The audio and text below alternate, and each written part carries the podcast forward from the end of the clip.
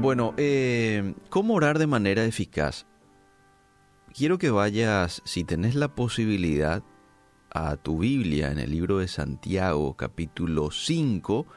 Ahí está el texto que quisiera leer antes de esta enseñanza que quiero compartir contigo. Eh, la epístola de Santiago va dirigida a los judíos cristianos que en aquel tiempo estaban esparcidos por todas las naciones y el que escribe, Santiago, conocido también en el Nuevo Testamento como Jacobo, medio hermano de Jesús, que tuvo un encuentro, una experiencia eh, con Jesús, pero luego de su resurrección. Antes él se mostraba un tanto este, contrario a, la persona de Jesús, a sus enseñanzas probablemente, pero luego de que éste resucita, entonces él se convence y también se vuelve un cristiano, tal como nos relata el libro de Hechos.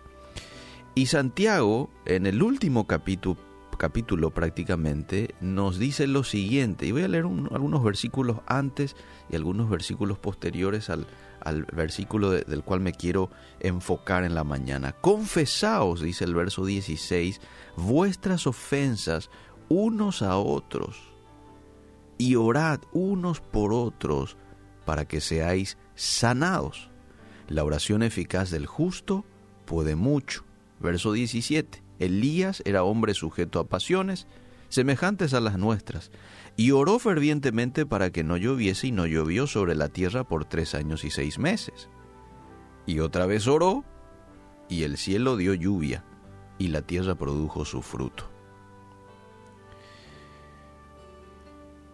Lo que dice prácticamente al final de esta epístola de Santiago debe aumentar tu confianza en Dios, amable oyente. La oración eficaz del justo puede mucho. Es para aprendernos de memoria. La oración eficaz del justo puede mucho. Santiago 5:16. Qué consolador es saber que Dios escucha, y no solamente que escucha, que Dios responde a las peticiones de los justos. Eso sí, de los justos.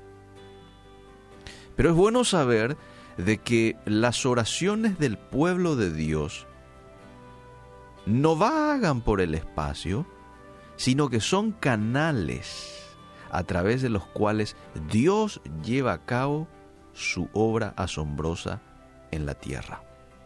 Sin embargo, no puede ser manipulado para que libere su poder. No hay rezos, no hay conjuros, no hay palabras perfectas que le hagan actuar. No, Él actúa de acuerdo a su plan para tu vida. Yo no lo voy a manipular en ningún sentido. Ahora, ¿qué quiere decir Santiago con oración eficaz? Primera de Juan, capítulo 5, versículo 14 nos va a dar una idea de lo que es la oración eficaz. ¿Qué dice Juan 5:14?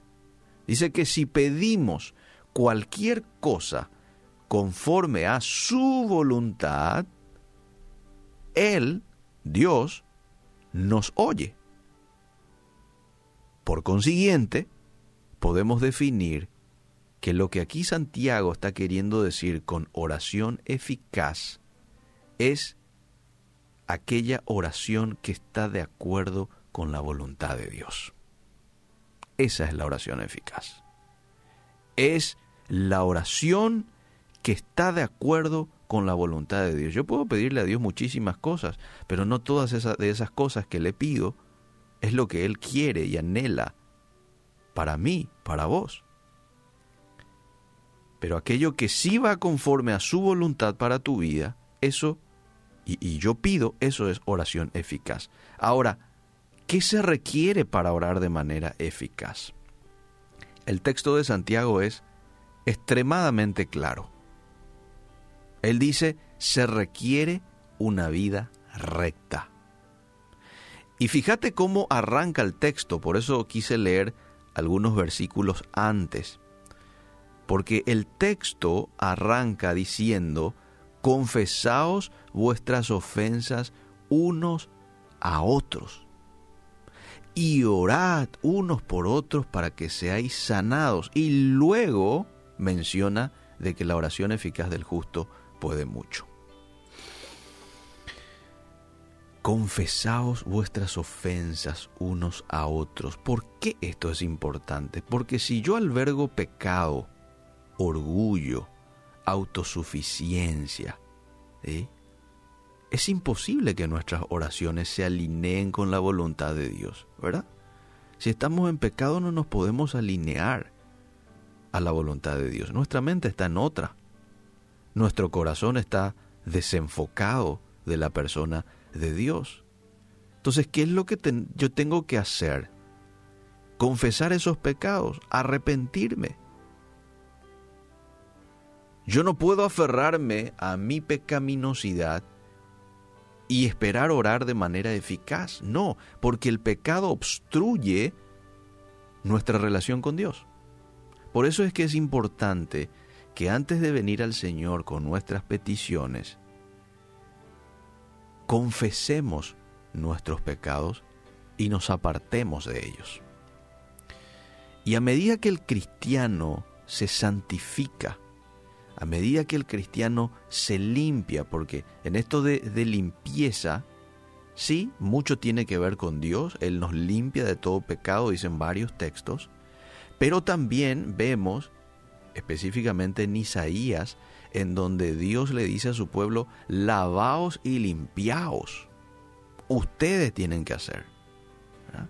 Entonces, podemos concluir de que Dios hace una parte y nosotros tenemos que hacer también la otra parte, es decir, nuestra parte, en este tema de limpieza.